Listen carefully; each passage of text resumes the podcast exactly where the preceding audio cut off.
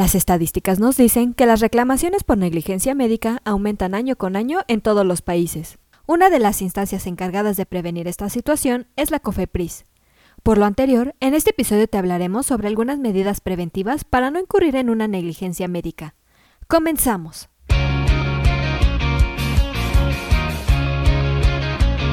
Esto es Asistencia Médico Legal, su empresa de responsabilidad profesional médica, en la cual te damos tips y consejos que te ayudarán a destacarte en el sector salud y evitar cualquier contratiempo con tus pacientes durante el desarrollo de tu profesión. Una manera adecuada para analizar la cuestión sería a partir del estudio de las razones por las que los pacientes suelen reclamar una negligencia médica. Las recomendaciones que sirven de guía a los profesionales de la salud juegan un papel muy importante en la prevención de las malas prácticas, el error médico y, en consecuencia, de las negligencias médicas. Sin embargo, en ocasiones pueden quedar desactualizados como consecuencia de los avances científicos, por lo que les recomendamos realizar una revisión continua y una actualización para prevenir las negligencias. A continuación, te mencionamos algunas medidas preventivas para no incurrir en una negligencia médica. En primer lugar, debes cumplir con los requisitos normativos para el ejercicio profesional. Puede parecer una obviedad, pero como primera medida de prevención es siempre contar con el título y cédula profesional a la vista del paciente. No son pocos los casos en los que se encuentran falsos ginecólogos o pseudomédicos con títulos comprados o carreras truncas. Para poder ejercer la medicina es preciso contar con el título universitario que acredita el facultativo como doctor en medicina y cirugía obtenido en México. De igual forma, si cuentas con una especialidad en medicina, es requerido presentar a la vista del paciente la cédula, título o certificado avalado por la Secretaría de Educación. Como segundo punto, debes contar con un buen nivel de competencias y actualización.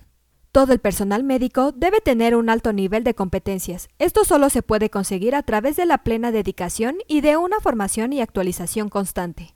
Un tercer punto consiste en atender adecuadamente a tus pacientes. Los pacientes deben ser atendidos de manera integral, oportuna, competente, segura y respetuosa. En toda asistencia médica debes tener presente el código deontológico, así como las recomendaciones y pautas establecidas en los protocolos y guías clínicas que en cada caso resulten de aplicación.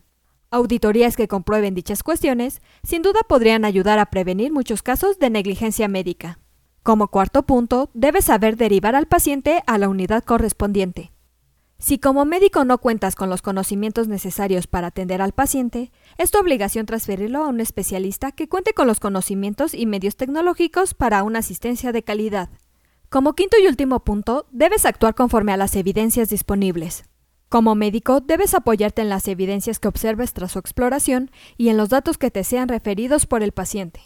Sabemos que la medicina no es una ciencia exacta, por ello no puede exigirse un resultado que pase siempre por la curación del paciente, pero en el ejercicio de la medicina, el facultativo está obligado a actuar con la máxima diligencia posible, poniendo a disposición del paciente todo su conocimiento y los medios disponibles.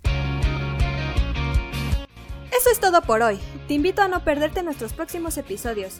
Y la forma de no perdértelos es suscribiéndote a este podcast desde tu aplicación preferida.